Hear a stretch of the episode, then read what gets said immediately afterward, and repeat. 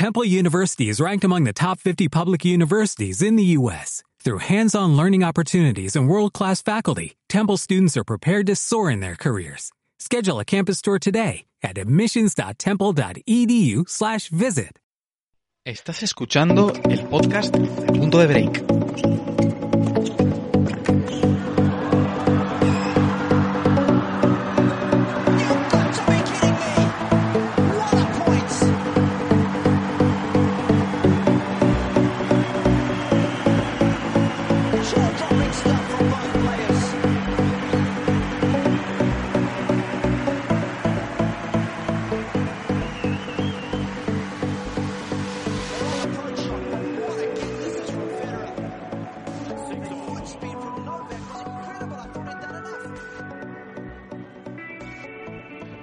Hola, hola, ¿qué tal? Muy buenas a todos, bienvenidos. Estamos de vuelta, ahora sí, por fin, en nuestro querido podcast de Punto de Break, después de una pequeña semanita de descanso, una semana en la que han pasado muchas, muchas, pero que muchas cosas. Las vamos a repasar también en el podcast. eh, y luego vamos a tener un debate interesante sobre ello, pero lo primero hoy, para abrir, vamos a tener una entrevista, pues diría, diría yo que exclusiva. Exclusiva ha sido la entrevista que nos ha dado nuestro protagonista para anunciar su retirada en punto de break, que la podéis leer, y exclusivo va a ser también esta pequeña charla que vamos a tener con él, pues para que, que nos detalle, ¿no? Cómo se siente, hablar un poco de su carrera, porque ha sido uno de esos puntales del tenis español en los últimos años, que llevaba un poquito, estaba un poquito apartado del tenis competitivo estos últimos años y que ya ahora sí ha anunciado oficialmente esa retirada. Fer, Fernando Murciego, ¿qué tal? Muy buenas. Cuéntanos un poquito más de este jugador para que a ver si la gente lo va adivinando ahora. ¿Qué tal? ¿Cómo estás? Bueno, lo primero, ¿estás bien? ¿Estás sano? ¿Te has hecho el test? Sí, Estamos un poco todo, preocupados. Todo bien. Me, me contactó George el otro día, que, que tuviese cuidado, ¿no? Que me apuntase al, a la cola esta de los test, pero nada, nada, todo correcto. ¿Tú todo bien, no, Fer, por allí? Todo bien, todo bien, estamos sanos. Estamos sanos, estamos sanos. Cuéntame un poquito. Bueno, pues eh, creo que es la segunda vez que vamos a tener este tipo de, de entrevista, porque ya hablamos con Silvia Soler, ¿no? Hace, hace unas, unas semanas, hace unos meses, que ya nos contaba que lo dejaba y, bueno, no queremos tampoco ser gafes, ¿no? Pero a veces toca dar noticias que, bueno, pues que no nos gustan tanto como otras. Aún así, creo que repasaremos cosas bastante bonitas con este, con este jugador, con un hombre que, bueno, pues que se estuvo su tiempo en el top 100, que estuvo sus años de carrera, que tuvo, tuvo su momento dulce, ¿no? Y como bien decías, pues llegó a ser pues eh, uno de, esos tantos jugadores, hemos sido afortunados por tener tantos dentro de la élite y que disfrutamos de él y que, bueno, pues por una circunstancia muy triste, como es eh, un accidente, pues al final tuvo, no sé si tirar la toalla, no sé si rendirse, nos lo va a explicar él, así que cuando quieras dale paso, que, que sé que lo tenemos ya por ahí. Efectivamente, uno de esos grandes jugadores que ha dejado el tenis español en los últimos tiempos y que hoy está con nosotros. Espera arriba, ¿qué tal? Muy buenas. Buenas, Carlos. Buenas, Fernando. ¿Cómo estáis? Pues nada, Pe- espera todo bien. Lo primero, encantado, un placer de tenerte por aquí. Y hace poquito te pasabas eh, por los micrófonos de Punto Break, en este caso por la web, para contar ese, ese paso al costado que has decidido dar. Pues no sé, ¿qué, qué nos puedes decir de esa retirada? ¿Cómo se fue gestando? Y, y, bueno, cuéntanos un poco eh, cómo han sido esos últimos meses en los que ya decidiste que, bueno, que mejor tirar la toalla y que pasar a otro ámbito de- del tenis, que nos contarás luego también.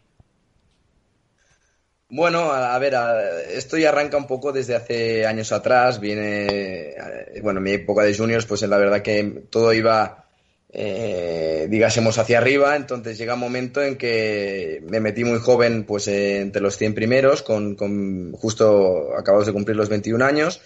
Y fue cuando em, a los 24 pues tuve la, primera operación de, de ahí de cadera.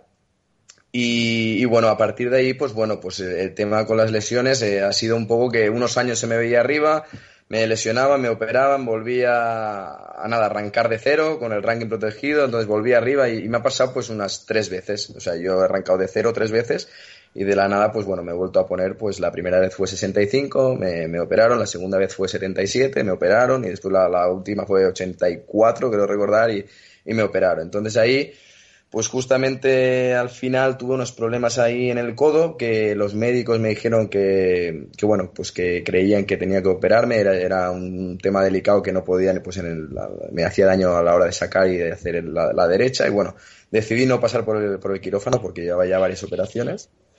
Y sí que lo pudimos salvar y nada, justamente pasaron más de seis meses, tenía el ranking protegido, el ranking protegido pues me quedaba 300 justamente y empecé a arrancar y fue pues bueno, lo que me pasó ahí con el tema del accidente en segundo, el segundo torneo que, jugaba, que me encontraba la verdad bastante, bastante bien. Y, bueno, es un poco lo que, lo que hablábamos el otro día con Fernando eh, en, la, en, la, entrevista y bueno, y aquí estoy. Oye, Pera, yo, sé que no es, un tema un poco peleagudo, ¿no? Pero a mí sí que me gustaría que la gente pudiera escucharte eh, contar ese, ese accidente que al final no, no tiene nada que ver con el tenis, que le puede pasar cualquiera, no un deportista, sino a cualquier que otro, otra persona que tenga un oficio y, y, le ponga realmente entre la espada y la pared por no poder eh, seguir elaborando, pues eh, en, tu caso, lo que más te gusta, que es jugar al tenis. ¿Cómo fue y, y cómo fue ese, ese shock? que, yo creo que se refleja bien en la entrevista escrita, pero creo que, merece la pena escucharlo de, viva voz.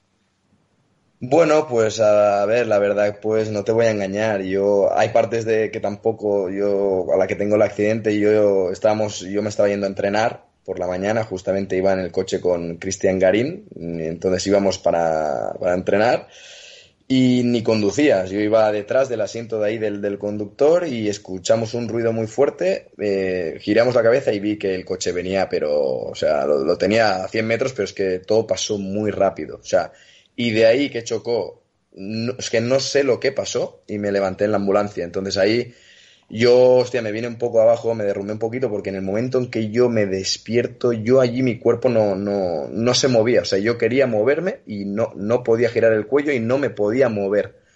Entonces, claro, lo primero que ahí pienso, pues eh, yo, claro, la cabeza eh, me estaba despertando, me, me, aceleré muchísimo me, y digo, a ver si, si yo, pues obviamente, pues no, no me he quedado pues eh, paralítico. Ese fue el primer pensamiento que yo tengo una vez ahí.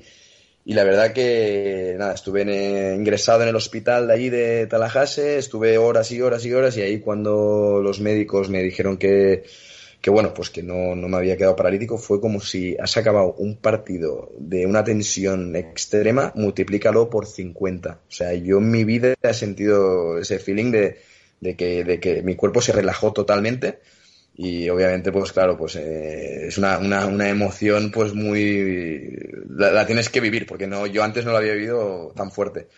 Y nada y a partir de ahí pues eh, fue un proceso muy largo. De hecho estuve ahí unos días solo porque no podía no podía coger o sea bueno es que no podía andar. Salí de ahí con, con silla de ruedas y tuve que esperar tiempo a poder volver a España porque no podía. De hecho la, la aerolínea me, me, ayudó me mandaron un coche al, al hotel no podía pillar nada de peso, me, me, pusieron en un asiento en el avión pues eh, especial para que pudiera viajar y estuve pues muy jodido, o sea, a nivel, bueno, a nivel físico, obviamente, durante meses, meses y meses y también pues sí que es cierto que tuve que, que recurrir a profesionales para que me ayudaran porque mentalmente me afectó muchísimo, me afectó, me afectó mucho. Y cuando, cuando te dicen, claro, es que aquí ya no estamos hablando de objetivos más importantes que volver o no jugar a tenis, que sé que los médicos te dijeron que si volvías a jugar al tenis eh, iba a ser un milagro.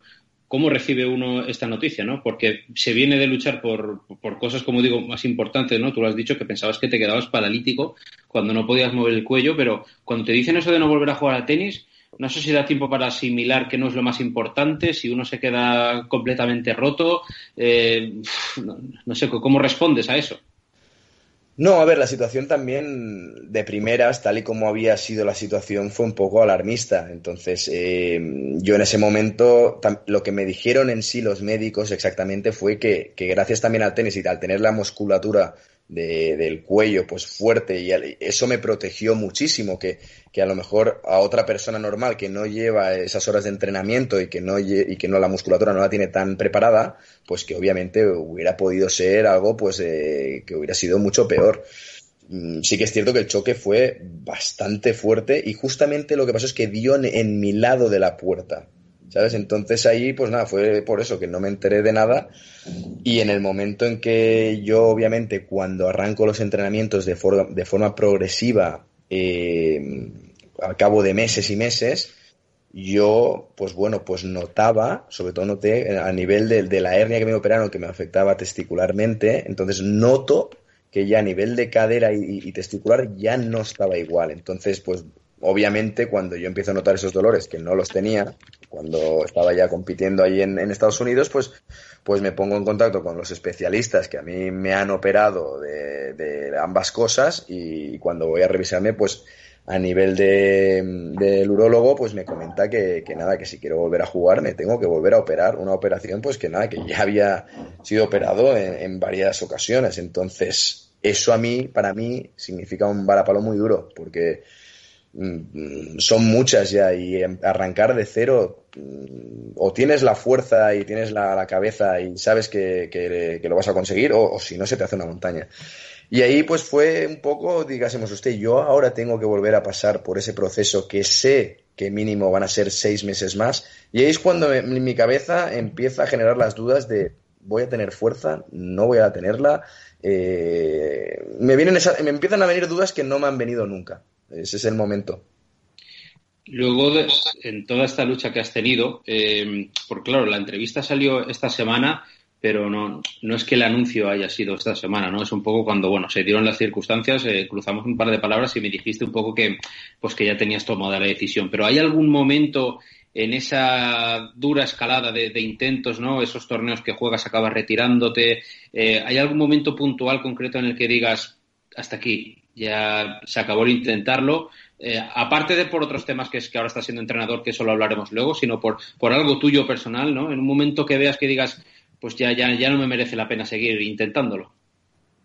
Bueno, eh, ya te digo, sí que es, cierto, yo al final eh, pasa todo el tema del accidente y lo primero que hecho cuando ya me voy encontrando mejor y voy entrenando progresivamente y veo que poco a poco pues voy a mejor, yo esta situación, eh, digamos, la había vivido no en, modo de accidente, lo había vivido en modo de lesiones y sabía lo que, lo, sé lo que es perfectamente, pues tener que arrancar de cero, tener que prepararte de nuevo, entonces yo sinceramente en ese momento al principio tenía esas ganas y digo, va, voy a volver.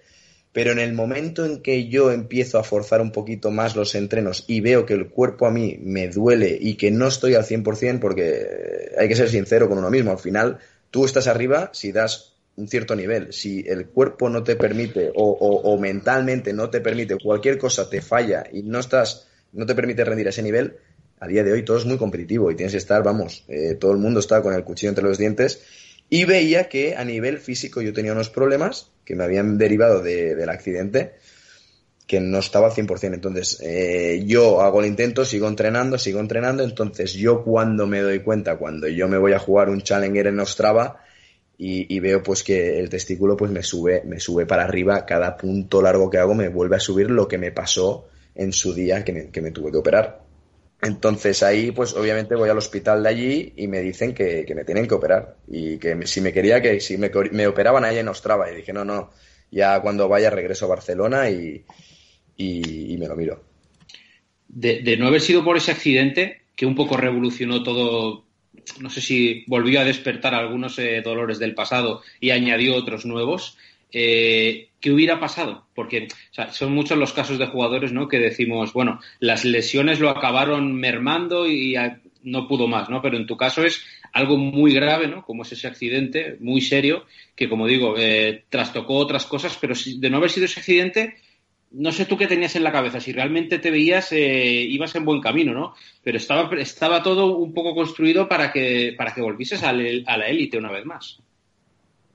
Mira, yo sinceramente lo que pensaba en mi cabeza, yo arranco la primera semana después de más de seis meses, me arranco en el, en el torneo de, de, Sarasota, yo jugaba la gira americana allí y la primera semana pues entro con el protegido y, bueno, la, pierdo con, con, un, con, un chico que estaba a 400 de, ranking y, jugando la verdad muy mal, muy mal, primeras, primer partido, sensaciones malas, eh, cambia mucho entrenar a competir y lo primero que hice al perder, o sea, ya esa misma tarde yo me fui por la tarde y me fui a entrenar de nuevo. Y esa semana me entrenaba mañana y tarde, mañana y tarde. O sea, al final, si, si, si haces las cosas y, te las trabajas, al final acaba saliendo si tienes el nivel. Entonces, yo la siguiente semana arranco el primer partido, juego con Martín Cuevas, que estaba a 2.50, le gano bastante bien, bastante sólido, y pierdo con Nishioka teniendo el partido ganado, porque al final lo tenía 6-2, 5-4 y saque.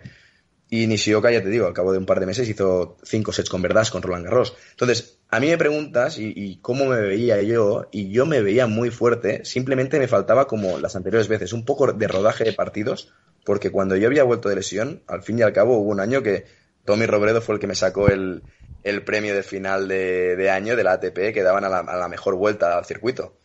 Pero yo había quedado en segunda posición, entonces ahí eh, siempre había vuelto bastante rápido porque las cosas las tenía, las tenía muy claras y a la hora de trabajar no, nunca me ha costado. Pero al final las cosas, eh, hay muchas cartas que da la vida y al final te tocan unas u otras, que en este caso pues me tocó lo del tema del accidente que trastocó un poco mi forma de, pensar y de, verlas. Bueno, espera, eh, la verdad que, impacta, ¿no? Escuchar este tipo de cosas porque son circunstancias que prácticamente nosotros no podemos elegir, pero bueno, tampoco vamos a, quedarnos solo con lo malo, ¿no? Porque al fin y al cabo hablamos de una carrera muy trabajada, muy buena, establecido perfectamente en los Grand Slam durante varios años. El primer momento quizás, ya centrándonos un poquito en, en esa carrera y yéndonos también a los grandes momentos, yo creo que el primer momento top no es meterse en el top 100 después de ganar en Barleta, abril de 2010, no sé qué recuerdas tú de, de aquel momento, porque yo creo que es esa barrera ¿no? que tienen todos los jugadores que han trabajado durante años y años en los, en los bajos fondos del circuito, que una vez rompes la barrera del top 100 dices, vale, ya sí que me considero un tenista profesional. No sé si tuviste esa, esa sensación tú también. Bueno, yo al final pienso que te consideras siempre un tenista profesional cuando ya te dedicas plenamente a ello, ¿sabes? Pero sí que es cierto que a nivel psicológico el romper esa barrera tal y como está el tenis hoy en día. Es como que todo, todo, todo tenista tiene ese objetivo, ¿sabes? Entonces, el romper eso eh, cuesta, porque al final llegan esos partidos que tienes que cerrarlos, llegan momentos importantes, el nivel, pues obviamente eh, está muy parejo y entonces pues eh, sí que fue para mí un, punto, un, objetivo que tenía desde niño, ¿sabes? Yo desde niño pues iba con mi padre a ver el Godó y le dije, yo quiero ganar el, torneo del Godó y meterme entre los 100 primeros, o sea, yo era lo que, lo que le decía, ¿sabes? Entonces, bueno, pues fue como decir, oye, una de las dos cosas ya la he cumplido. Entonces fue sacarme como un poco esa carga, esa, esa responsabilidad que, que todo jugador, quieras o no, la lleva de una forma o de otra. Y sí que es cierto que lo recuerdo, vamos, como si fuera ayer. O sea, al final también tuve la suerte, estaba jugando muy bien. Ese torneo gané a 5 top 100 porque estaba muy duro. Y me lo puso Darcy un poco fácil porque iba 6-3, 2-1 ganando y se me retiró. Que tal vez me llega a poner el partido un poco más apretado en un tercer set y hay esos momentos en los que te tiembla un poco la mano.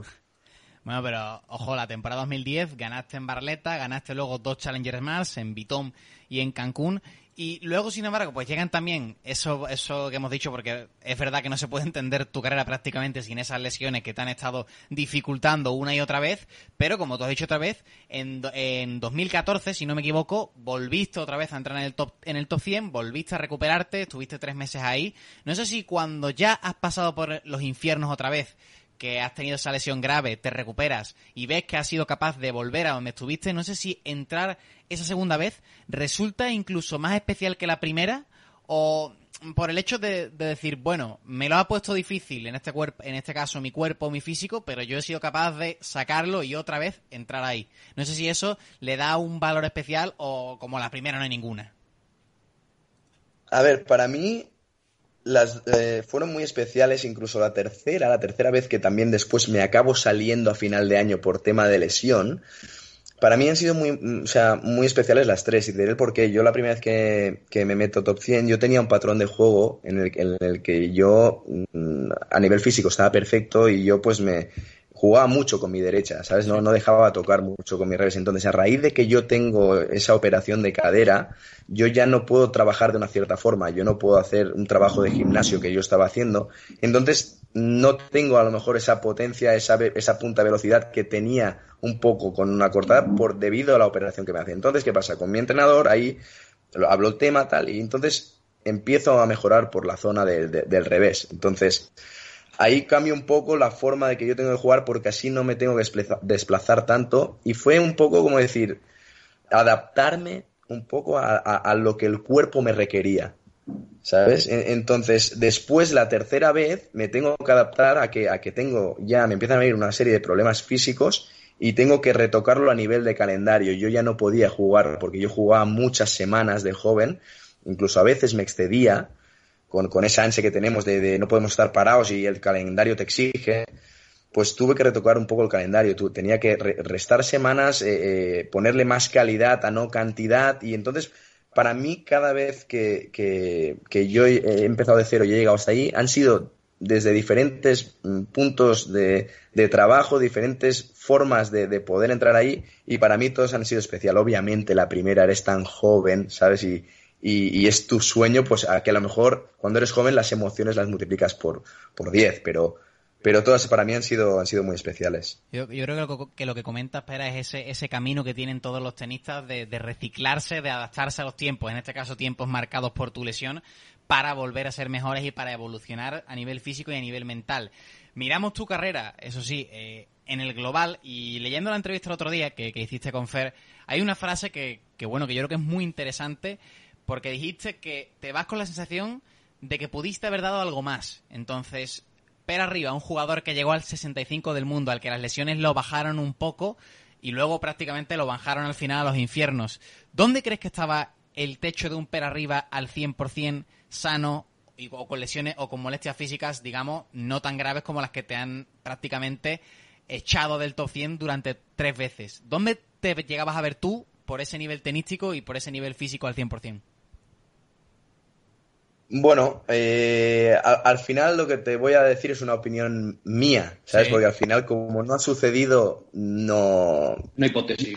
Claro, entonces yo, si me preguntas a mí, yo llego en la primera vez, llego, eh, estoy en ranking 65, haciendo puntos en tres meses, viene la temporada de tierra, me notaba perfecto. Sí. Eh, la verdad que era como que, que, era el momento, ¿sabes? Al final estaba ganando ya gente de nivel, me encontraba bien eh, noto que podía haber dado más. Entonces, después ya entra una. Entra también otra cosa, yo creo que, los tenistas eh, es, muy sacrificado. O sea, al final eh, la temporada se hace muy larga, tienes muy poco tiempo para descansar, tienes que hacer una pretemporada y vuelta a arrancar. Y eso lo llevas haciendo un año, dos años, tres años, cuatro años. Y entonces e, es un nivel de, de exigencia muy alto.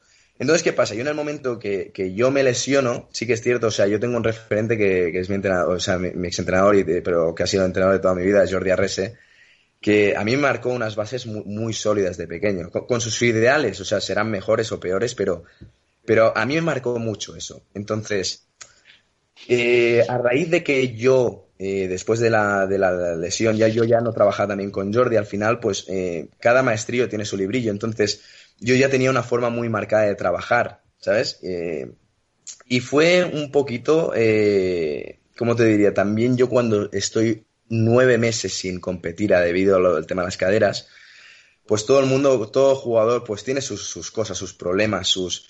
Y a, veces te tienes que evadir. Entonces, por eso yo considero que es muy importante también a, nivel mental, a nivel de gestión de emociones. a veces hay mil cosas que tú no compartes con la gente cercana y te lo guardas.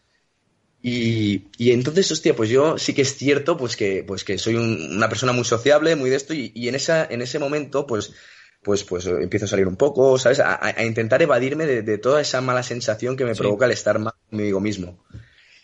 Y entonces, hostia, es que el tenis no es solo el trabajo, es también emocional. Eh, hay mil cosas y que, que digo, hostia, si hubiera trabajado emocionalmente, si hubiera trabajado eh, de otra forma cuando estaba lesionado, eh, son mil cosas que no son eh, ¿cómo te diría?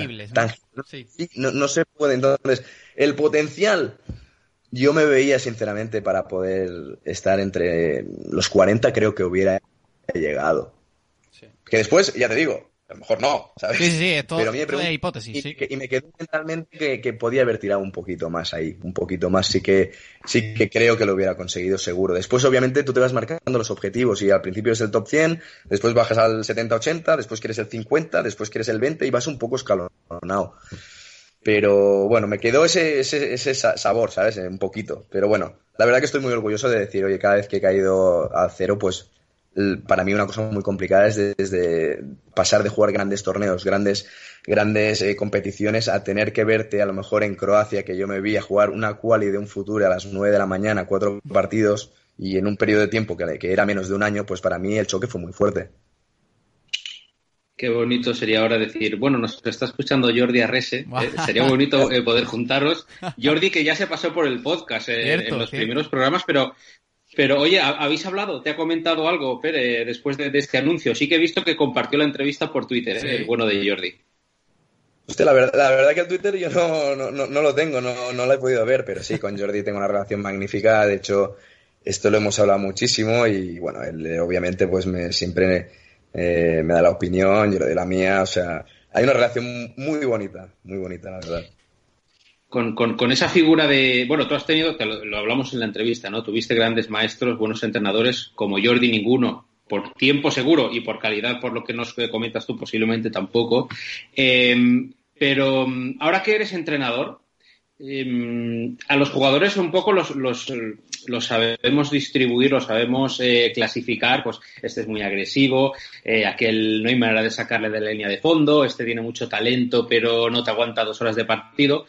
Para clasificar a los entrenadores, yo quería preguntarte, es una doble pregunta, ¿qué tipos de entrenadores hay? ¿Y qué tipo de entrenador vas a ser tú? Imagino que estará muy influenciado por cómo fue Jordi Arrese contigo, ¿no? del que aprendiste mucho. Sí, a ver, es lo que, lo que he comentado. Al final, yo con Jordi estuve 12 años, entonces eh, es una persona que, que, me ha marcado mi, mi, mi, forma de entender el tenis.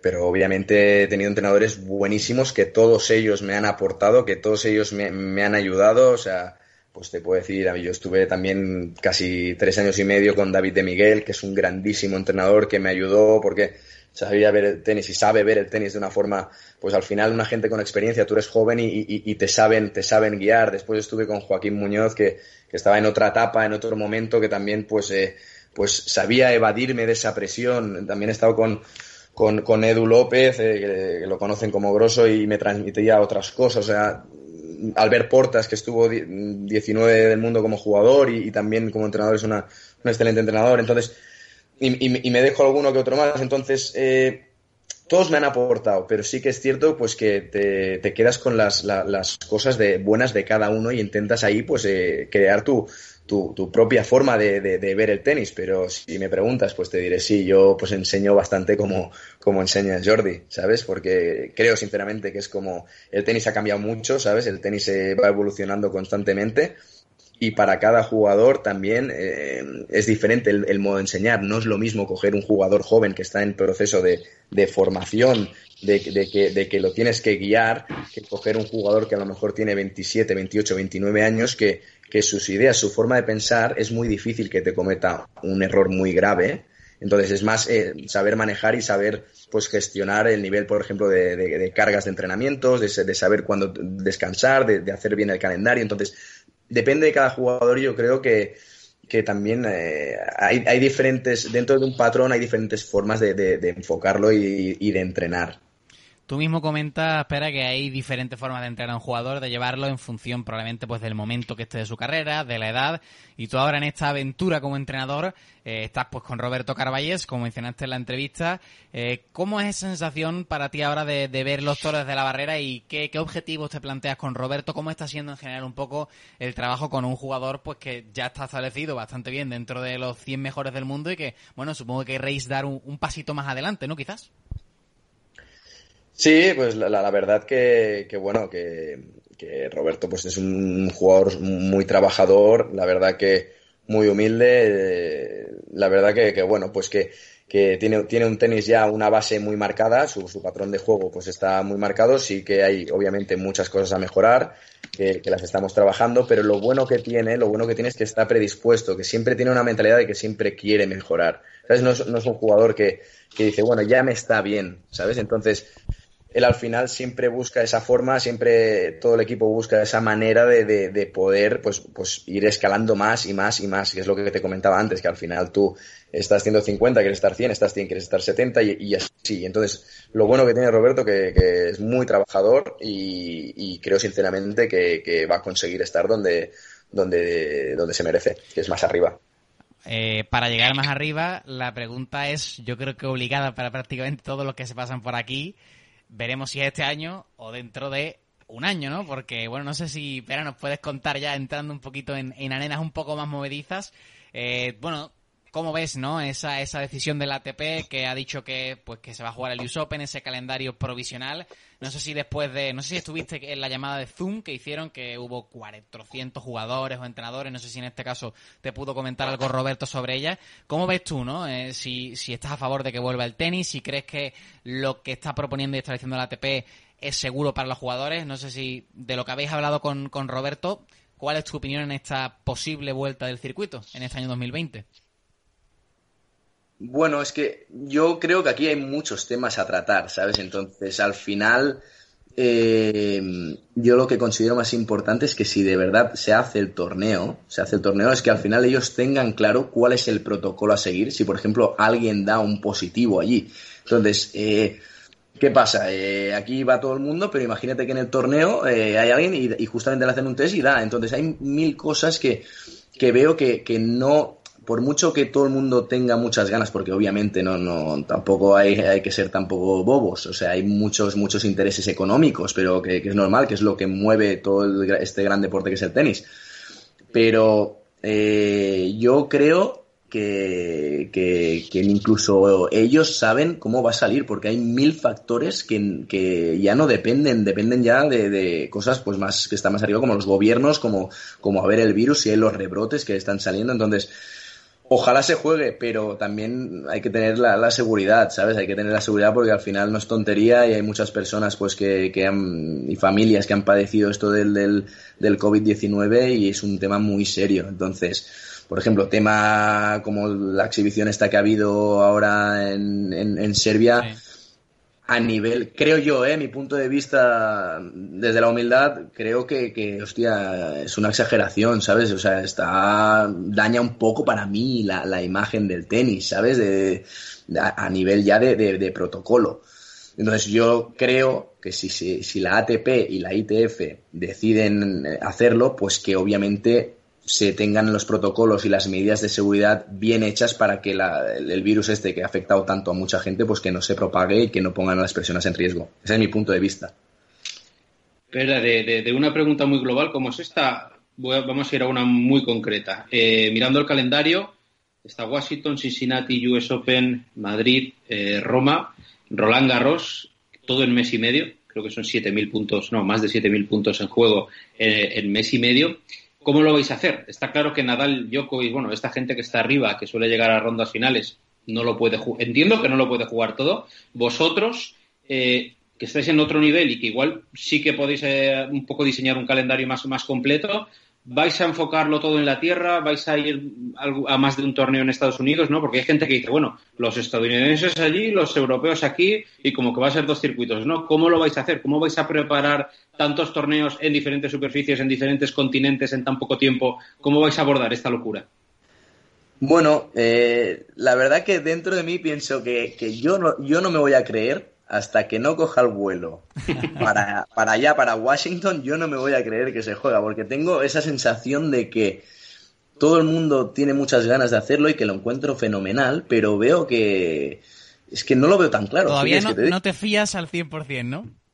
No, porque aparte hay muchos temas que se están tocando a nivel de que si van a dar puntos, si los puntos van a ser para la race, si eh, eh, cómo lo van a hacer. Están planteando también que si los puntos se cogen a 52 semanas y se van restando semana por semana. Entonces, al final es que a día de hoy te dicen, no, os vamos a decir algo, pero es que ni ellos lo tienen claro. Entonces, a raíz de ahí, pues bueno, eh, obviamente nos hemos apuntado a los torneos, nos hemos apuntado en Washington, en Cincinnati, en el US Open, nos hemos apuntado y a ver si nos, si nos aclaran ya 100% estos pequeños detalles también que, que son muy importantes, porque obviamente que, que hayan puntos o no, eh, vamos a ver también si los jugadores que van, los jugadores que no, los jugadores, a ver también qué pasa. Ahora ha, salido Dimitrov, ha salido Korik, ha salido Djokovic eh, con COVID, imagínate que, vale, ellos se van a recuperar con 15 días, pero imagínate que eh, una semana antes de, de arrancar el, el US Open, perdón, de Washington, imagínate que hay cinco jugadores que salen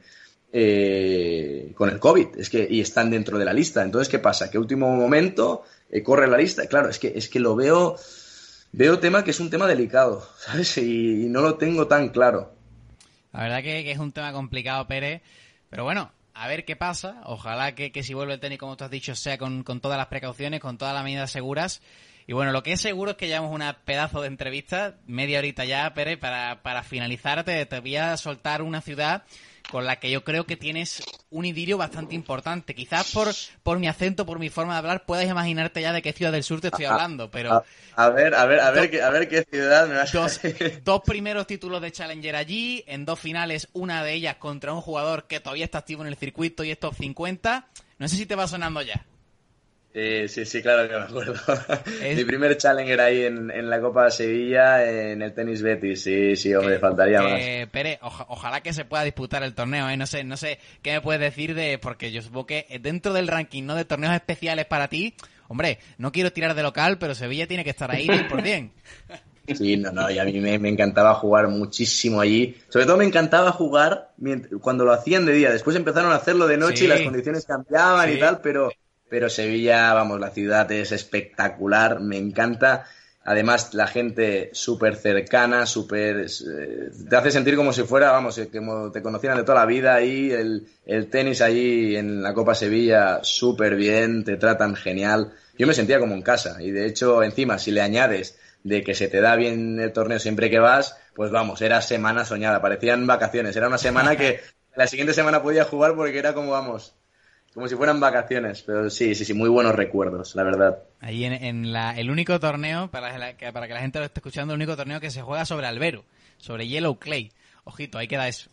Bueno, Pere, pues nada, media horita, 35 minutos, la verdad que un auténtico placer. Eh, lo único que podemos decirte de aquí ya bueno, gracias por elegir eh, tanto a Fer como, a, en este caso a nosotros dos para en este programa de radio para contar tus inquietudes y tu retirada ya a nivel profesional y desearte pues todo lo mejor del mundo, ¿no? En esa aventura con Roberto Carballés, ojalá que si el tenis vuelve pronto sea con toda la seguridad y tú puedas estar ahí y presenciar ese, ese crecimiento de Roberto y nada, desearte lo mejor como siempre y un placer y muchísimas gracias por estar aquí. Carlos, Fernando, gracias a vosotros. Siempre, siempre es un placer. La verdad que, bueno, que se agradece pues que al final pues gente como vosotros pues que eh, pues bueno pues que, que, expliquéis ahí las historias porque detrás de cada jugador detrás de cada persona siempre hay una historia y nada que estáis haciendo un trabajo espectacular y, bueno a ver si nos vemos un, un día en persona y muchísimas gracias Oye, espera, el año que viene firmamos un Sevilla-Zaragoza en primera división o qué? no, calla, calla, que no sabes los nervios que me da Zaragoza este año. A ver si suben, por favor, ¿eh? Por favor, te lo pido. Bueno, Fer, mejor un Betty-Zaragoza, ¿eh? Tío, un respeto, ¿eh? Un respeto, por firmo los dos, los dos. Yo también lo firmo, espera.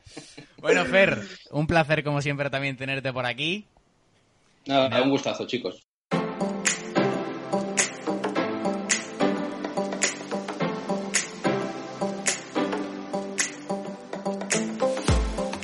Bueno, hemos tenido esa más que interesante entrevista con nuestro buen amigo Per Arriba anunciando su retirada aquí en Punto Break con el bueno de Fernando Murciego. Y ahora pasamos al, al tema de actualidad, al tema que está poblando pues los diarios, las páginas web y que no solo ha quedado dentro del mundo del tenis, sino que ha trascendido prácticamente al mundo del deporte y a las esferas de la sociedad, porque hoy se ha conocido el caso, el positivo de Novak Djokovic, ni más ni menos, y es que si el número uno del mundo da positivo, pues aquí hay un, aquí hay un tema importante que hay que cubrir y que tratar. Todo nace desde de ese Adria Tour, el torneo de exhibición que Djokovic puso en marcha con el acuerdo y con la eh, con el ok del gobierno serbio y del gobierno croata. Ha habido dos fechas, tanto en Belgrado como en Zadar, dos fechas en las que el distanciamiento social ha brillado por su ausencia, en las que se ha denunciado también la falta de geles sanitarios y de, en fin, todas estas medidas de prevención del virus, que son prácticamente universales, pues no han estado ahí y han empezado, empezaron, para los que no lo sepan, empezaron a salir los positivos, a gotear. El primero fue Grigor Dimitrov hace tan solo dos días y desde entonces tenistas como Borna Choric, como Víctor Troiki, además de su esposa embarazada, y hoy el último de ellos, pues el de Novak Djokovic, que se hizo durante el día de ayer el test en Belgrado. Recordemos que voló desde Croacia a Belgrado sin hacerse el test y hoy pues ha dado positivo tanto él como su mujer Yelena, mientras que sus dos hijos pues han dado negativo. Así que vamos a tratar de hablar un poco y de dar nuestras sensaciones al respecto porque yo creo que es lo que la actualidad demanda y hay muchos, muchos temas y muchas aristas de este tema que de, las que se puede hablar, ¿no? Alejandro Arroyo, ¿qué tal? Muy buenas. Muy buenas, Carlos. Pues sí, la verdad es que yo creo que es momento de aprovechar un poquito ahora que ya tenemos un poco la información encima de la mesa para eh, analizarlo todo, mirar un poquito para atrás y, ponernos a ello porque no sé cómo definir bien el día porque yo creo que hay mezcla de muchas cosas, un poco de... es un día triste también porque han pasado muchas cosas que no deberían haber pasado y un día también importante porque la trascendencia creo que deja todo, eh, yo creo, muy claro de todo lo que ha pasado. José Morón, ¿qué tal? ¿Cómo estás? Muy buenas, muy buenas. ¿Qué tal? ¿Cómo estáis? Pues bastante, bastante sorprendido ¿no? con, todo, con todo lo que ha sucedido en las últimas horas. Parecía que, no pasaba nada en el, en el circuito de tenis en, en, las últimas semanas y de repente en un par de días nos encontramos con una avalancha de noticias tan importantes que, que bueno, que podemos decir que estamos ante las noticias más importantes en los últimos años en, en el tenis porque que el número uno del mundo en un deporte como el tenis de positivo por coronavirus después de, de lo que ha sucedido la semana pasada en el Adria Tour, pues está causando bastante revuelo, ya trascendiendo un poco más allá del tenis, sino en otro también en otros en otros deportes, de todo el mundo haciéndose eco de la noticia. Claro, es que este al final es un tema que, que, va más allá del deporte y se mete en el ámbito de la salud, ¿no? Cuando tenemos una pandemia mundial ahí sobrevolando, eh, yo creo que hay que irse un poco a la génesis y hablar de, lo que puede suponer esto, ¿no? Porque estamos hablando de que se crea un torneo, ¿no? El Adria Tour, que Djokovic ha dicho que era pues con fines eh, filantrópicos, por así decirlo, con fines de volver a traer el tenis a una región, la balcánica, que no tenía un torneo ATP y bueno, Arroyo, lo primero que pasa es que el torneo se hace sin ningún tipo de medida de distanciamiento social, algo que el gobierno serbio recomendaba, pero que no obligaba. Y Djokovic decía que, bueno, tenía todas las medidas de seguridad acordadas con el gobierno, pero al fin y al cabo lo que veíamos era una estampa en la que los estadios estaban absolutamente llenos, pero llenos de que no cabía un alfiler, y lo que parecía que se había olvidado, pues acabó ocurriendo a través también de una fatídica fiesta, que no sé tú ya, eso ya fue el, colmo, ¿no? La gota que colmaba el vaso.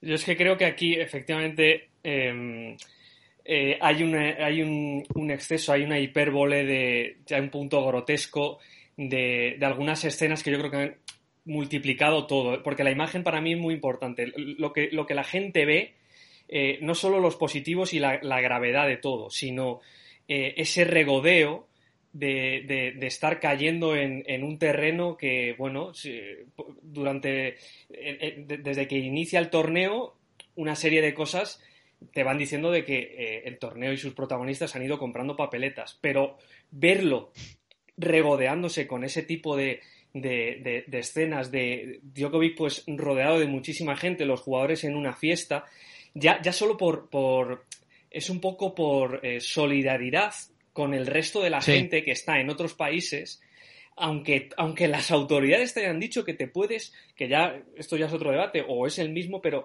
forma parte un poco de, una altura diferente, pero aunque las autoridades te digan que, que eh, puedes eh, acortar ese distanciamiento o que incluso puedes tener eh, reuniones masivas, ya solo por, por la imagen que puedes dar con respecto a otros eh, mm, lugares del planeta creo que dice mucho y creo que mm, ha multiplicado todo eh, la imagen y, la gravedad del asunto. O sea que aquí creo que, ha salido todavía más cara eh, esta particular derrota de este torneo. Claro, es que, José, no sé cómo lo ves tú, pero al final parece que Djokovic casi que se quería pegar un, un tiro en, el propio, en su propio pie, ¿no? Porque, a ver, hablamos de Djokovic porque es el número uno del mundo, es el presidente del circuito de jugadores, pero tanto él como todos los jugadores que dieron el ok al torneo, viajaron desde Estados Unidos, desde Alemania, desde Austria, eh, como si ese virus, pues en esos desplazamientos no existiera, se eliminase, y al final cuando tú tienes, a pesar de que el gobierno te respalde y te diga que sí, cuando tú tienes una situación prácticamente global, mundial, y sabes que es un torneo que se va a retransmitir a todos los rincones del mundo, hacer esto es como dar una razón de peso a todos tus detractores o a toda la gente que tiene algo contra ti para atacarte y al final llega el positivo y esos ataques pues tienen toda la razón del mundo y son completamente infundados. Es que, a ver, más allá de, los detractores de Djokovic o de la gente que no casa mucho con lo que Djokovic dice o opina, yo creo que aquí Djokovic lo, lo, que le, lo que le sucede es que peca un poco de ingenuo, diría yo, desde mi punto de vista. Él tiene una buena intención, que es la de crear este torneo para llevar el tenis a esta zona, ¿no? donde, donde, de donde es él, o donde zona cercana de, a donde él nació. y la idea es buena. Lo que pasa es que yo creo que él subestima un poco el virus.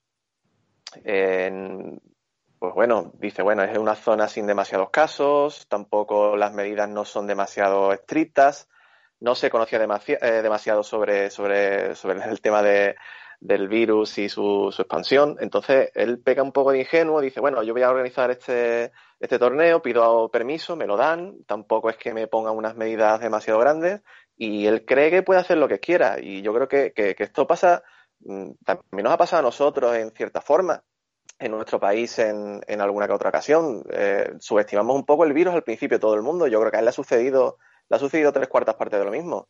Eh, hemos visto imágenes todos que, bueno, nos causaba bastante eh, curiosidad de ver a, la gente de fiesta o jugando a fútbol o jugando a, al, al básquet con público a ver, había ciertas cosas que no entendíamos, eh, como promocionar el torneo en una plaza. Entonces lo que le sucede a Djokovic es que se ha confiado, se ha confiado y pega un poco de ingenuo porque se dejó llevar por, por las autoridades y por todas las, medidas que le decían que eran bastante, bastante permisivas. ¿Y qué pasa? Que todo le ha explotado en la cara y ahora de repente se encuentra con que hay eh, ciertos riesgos para la salud por parte de, por parte de lo que ha sucedido para la gente y, a partir de aquí pues esto hace que mucha gente aproveche eso para, volver a pegarle. Y este caso, claro, le pegan pero con razón. O sea, yo soy el primero, el primero que tiene que admitir eso. Hemos, hemos hablado de lo que ha pasado en el Adria Tour y por qué Djokovic es el principal blanco de las críticas, pero a, a Roy yo creo que esto también es, es algo que nos tiene que servir para lo que puede pasar porque aquí se demuestra que necesitamos un protocolo seguro de activación en caso de que exista algún positivo si el tenis quiere volver, porque evidentemente el tenis no va a volver en las condiciones en las que se ha jugado el Adria Tour.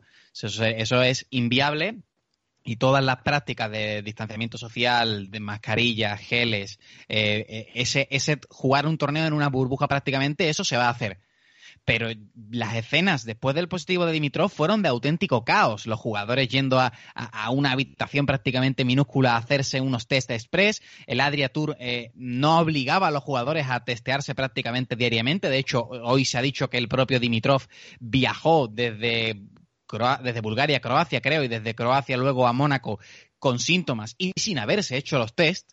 Es decir, él tuvo los síntomas y no se hizo los test al, principio. O sea que esto también eh, tiene que ser un poco una llamada de atención a la ATP para decir, queremos volver, pero hay que hacerlo sabiendo las consecuencias de lo que puede pasar y tratando de minimizar el riesgo hasta prácticamente eh, el último punto o el último detalle y teniendo todos los escenarios posibles.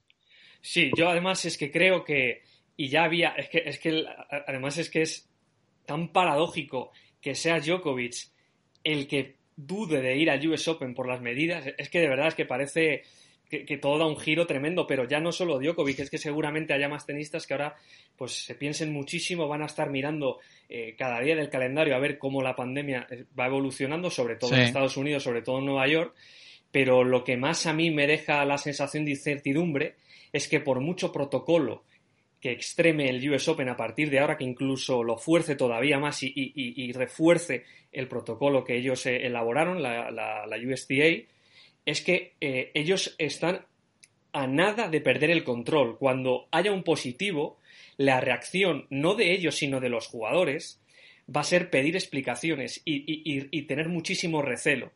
Y no sabemos qué va a hacer ahí el US Open. No sabemos qué, porque no se han visto nunca en esa. Entonces, van a parar el torneo. Si, sucede, como decía Murray, en mitad de cuartos de final, ese jugador, ¿qué pasa? Eh, si ha sido una jugadora, si, si, ha, ha, tenido un positivo, los demás pasan cuarentena, se aluna al torneo. Entonces son demasiadas preguntas que supongo que eh, eh, se estarán haciendo en todos los organismos porque puede pasar en cualquier momento y como decimos, la sobrereacción que pueda haber en, los equipos de trabajo de los jugadores, en los propios jugadores, en, los recoge pelotas, eh, la prensa queriendo saber. Es un escenario muy complejo y que creo que evidentemente eh, va a exponer a, los que han decidido que, se lleve adelante el calendario ATP. y aparte, hay una sensación que sobrevuela ahora, que es lo que tú has comentado, es que Simona Halep fue la primera tenista que dijo, mira, se puede jugar el US Open muy bien, pero yo no voy a volar a Estados Unidos. Yo si juego, juego en Europa. Y eso es algo que en principio ella era la única que lo hacía. Pero yo creo que si el Adria Tour ha puesto algo de manifiesto es que el riesgo sigue estando ahí. Y un caso es capaz de mm, prácticamente desencadenar un efecto dominó, porque estamos viendo que este virus es contagiable a niveles prácticamente nunca vistos. Un caso puede, puede causar el caos. Y ahora yo me pregunto, José, ¿Cómo es posible que haya torneos? Porque yo abogo porque vuelva el tenis con todas las medidas de seguridad, pero si de verdad queremos hacer eso, ¿cómo es posible o hasta qué punto es viable que haya torneos como Roland Garros o Roma que después de ver lo que ha pasado en el Adria Tour se planteen abrir sus instalaciones y que se juegue con público, porque bueno, igual en el estadio se puede guardar la distancia de seguridad, pero ¿cómo haces para que a lo largo de todo el recinto quizás alguien que haya tenido el virus pueda transmitirlo cuando, a pesar de que sea el, flujo del 30% de personas, va, va a haber, entonces habría bastante gente dentro del el parque de Bolonia o, dentro del foro itálico. A ver, a mí el, querer eh, hacer un evento público eh, a nivel deportivo con, con, espectadores me parece una auténtica locura a día de hoy. Pero me parecerá también una locura dentro de un mes y dentro de dos, hasta que no exista una vacuna, nadie va a estar seguro. Entonces, eh, me parece completamente desproporcionado que, un torneo de tenis, y ya no, no solamente de tenis, sino un torneo a nivel deportivo, sea el que sea, se plantee hacer público, eh, o sea, se plantee llevar público a sus gradas hasta que no exista una vacuna y el control del virus sea totalmente, totalmente extremo. Eh, en Roland Garros, o como en cualquier otro, otro torneo, el recinto es muy grande, la afluencia de personas se puede controlar de cierta forma eh, a la entrada de un estadio, pero ¿qué pasa a las afueras? A las afueras se va a seguir acolpando gente cuando salga de un estadio, o para entrar, o para ir a tomarse un helado o a, una tienda. O sea, eh, estamos hablando de un torneo. A ver, el de Djokovic es que ha sido 4.000 personas, pero Roland Garros o el Máster de Roma o Madrid, hablamos de un torneo que al día puede llevar a 20.000, 30.000, 40.000 personas. Entonces, mm, ¿cómo controlas tú eso? es completamente irreal. Para mí es algo bastante, bastante ilógico, o sea, plantear algo así. Para mí, eh, volvemos a lo mismo. Para mí todo me parece que la, gente está subestimando un poco, eh, está subestimando el virus. O sea, que ah, si, no estoy equivocado, ayer fue el día con más casos en todo el mundo. De que el virus no se ha ido, simplemente se está mudando. Ahora, eh, hace dos meses estuvo en Europa, pues ahora está en América.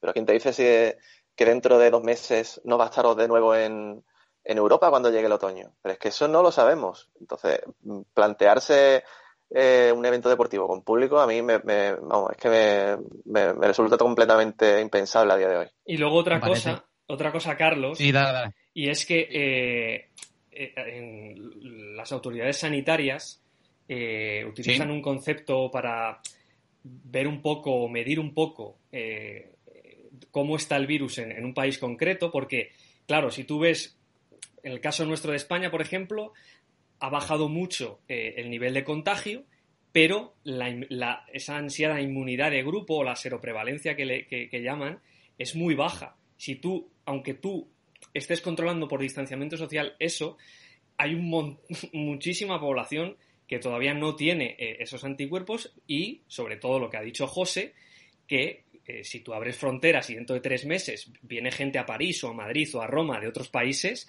el problema sigue estando ahí. Y eso es lo que quizás no se entiende tanto de lo que significa una pandemia porque eh, eh, está en continuo movimiento y aunque las cifras te digan que los datos han mejorado en un país concreto, el tema está ahí hasta que la vacuna no llegue o, o la situación mejore.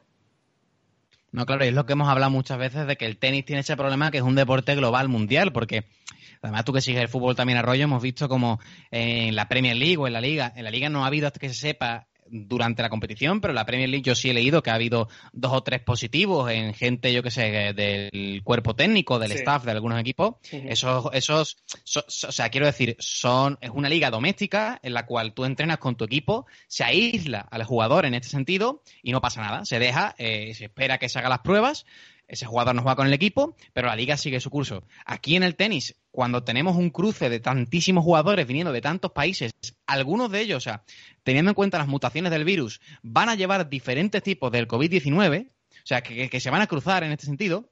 Si hay un positivo, eh, este jugador ha puesto en riesgo a muchísimos otros tenistas con los que se lo ha, podido cruzar, qué sé yo, en el Players Lounge o, jugando un partido, aunque se sigan todas las medidas de, distanciamiento social, pero hay ese mínimo riesgo. Entonces es muy diferente. Aquí no hay un equipo al que se pueda incluso aislar y decir, tú no juegas, ¿no? Aquí si da el positivo uno, ese es el problema. Ese es el gran problema, creo yo, al que se enfrentan todos y que veremos si es solucionable si es que el tenis sigue adelante. La última cosa que os voy a preguntar, te voy a preguntar a ti, Arroyo, es eh, porque Djokovic hemos hablado de su, de su condición de número uno, pero sobre todo su condición de presidente del Consejo de Jugadores. Y es que hay muchos ya, o hay rumores, filtraciones que dicen que, que pues los jugadores podrían incluso plantearse el echar a Djokovic del, del Consejo. Yo no sé, eh, Arroyo, hasta qué punto ves tú que la figura del serbio se haya visto pues completamente mm, haya bajado no solo su popularidad, sino realmente sus acciones como presidente, porque bueno, se supone que tú tienes que dar un ejemplo y es lo que tú has dicho antes, eh, a nivel mundial, a nivel global, representas al tenis y esto que se hace, evidentemente teniendo en cuenta que ha pedido perdón y que no solo él, sino muchos jugadores, pero él es la cabeza visible del Consejo de Jugadores y un poco de legitimidad sí que puede quitarle. Sí, yo creo que aquí, si, si hemos estado hablando de las consecuencias a nivel general del tenis, de eh, la celebración de torneos. Yo creo que aquí a partir de ahora vamos a ver y cómo se, eh, se suceden las cosas, pero queda ver qué consecuencias tiene para Djokovic, porque efectivamente eh, al final es el, la cara visible del proyecto y, es que además es el presidente del consejo, ¿no? Más allá de los rumores que hayan salido, no sé si alguno más se atreverá a, tirar un poco esa, esa piedra y, soltar un poco esa liebre de decir, bueno, creo que, que Djokovic aquí tiene que, eh, dar alguna, eh, responsabilidad más y, yo creo que puede ser una de, las consecuencias, ¿no? Porque, eh, como decimos, es el máximo representante de los jugadores y, yo, creo que Djokovic aquí sí que tiene esa capacidad de, ya no solo de pedir perdón, sino de que, pueda transmitir un poco la sensación de que asume toda la responsabilidad de la culpa. No creo que sea ese tipo de personalidad complicada, ¿no? Por eso también está ahí en un, en un puesto de gestión, ¿no? Así que creo que, le va a tocar hacer mucha política, pero seguramente habrá jugadores que eh, en, este, en este caso en concreto em, van a pedir explicaciones porque yo creo que les ha debido doler bastante porque las imágenes hablan por sí solas y, supongo que veremos a ver hasta qué grado y, con qué nivel de importancia tienen estas consecuencias para él. La verdad que, es una pena ver todo lo que ha pasado, una idea que en teoría, en la teoría es buena, pero que en la práctica se ejecuta de una forma pues descontrolada, de una forma además peligrosa. Y al fin y al cabo hablamos del, del número uno del mundo, pero hay que pensar también no en toda la gente que, ha ido a Zadar, que ha ido a Belgrado, porque muchos de ellos probablemente no vamos a saber si tienen el coronavirus o no, pero es eso, son 4.000, 5.000 personas en las gradas, gente anónima que se lo puede contagiar a sus familiares queridos y de ellos no se va a hablar, pero como ha dicho Djokovic en su último comunicado, son los que realmente se han puesto en peligro, ¿no? Así que nada, es una pena, es una forma de, concluir este podcast en una nota un poco negativa, pero con la esperanza y con la ilusión de que realmente todos los involucrados en este Adria Tour y todos los que ahora tienen que tomar decisiones eh, en nombre del tenis aprendan y vean que esto es lo que no hay que hacer, que por mucho que haya buena intención, por desgracia, las responsabilidades luego hay que, hay que depurarlas. Y nada, con la esperanza y con la ilusión de que, como decimos, el tenis se desarrolle dentro de poco pero bajo las máximas medidas de seguridad y contemplando todos los protocolos y escenarios posibles en caso de que haya algún positivo, porque el coronavirus, señores, pues va a seguir por ahí pululando. José Morón, un placer estar aquí este ratito y compartir opiniones y hablar de, lo que hay que hablar, de la actualidad, de la que todo el mundo tiene que hablar, porque esto es lo que pasa y esto es lo que hay que contar. Pues sí, igualmente, y nada, que ojalá, de verdad, mi mayor deseo para que todos los que se han, se han contagiado por el coronavirus en, este torneo, que ojalá todo quede simplemente en eso, en un contagio y que no haya que, que bueno, que, decir que ha habido que lamentar algo, algo más grave, que ojalá todo se supere y que bueno, que las conversaciones sobre qué sucederá el día de mañana con el tenis y las responsabilidades que se le pedirán a, a cada uno, pues eso ya llegará el día de mañana, pero que todo quede en eso, no susto. Alejandro Rollo, un placer como siempre, nos vemos a la próxima y esperando que, todo se desarrolle por los cauces eh, correctos. Eso es, un abrazo para todos y esperemos ahora que tenemos la oportunidad de, ver cómo se desarrolla el Battle of the Bridge de la Federación Británica, a ver si sale un poquito mejor todo, que hemos dado un paso atrás, pero a ver si podemos dar dos hacia adelante y que todo vaya a la normalidad. Esa es la actitud y como decía José también, eh, desear una pronta recuperación a todos, a Djokovic, a Koric, a Troiki, sobre todo en este caso a la esposa embarazada de Troiki, que yo creo que es la persona de más riesgo que ha contraído el coronavirus, que nosotros sepamos, que todo quede en eso y que, bueno, como seres humanos podamos aprender de nuestros errores y esperar que el tenis se recupere y vuelva pronto a nuestras vidas de la forma que nos gustaría. Así que nada, esto ha sido todo por hoy en nuestro podcast de Punto Break, entrevista con Per Arriba, debate sobre el Adria Tour y sobre esos positivos. Volveremos, como no, muy pronto a vuestras casas trayendo todo el tenis. Un saludo y hasta la próxima.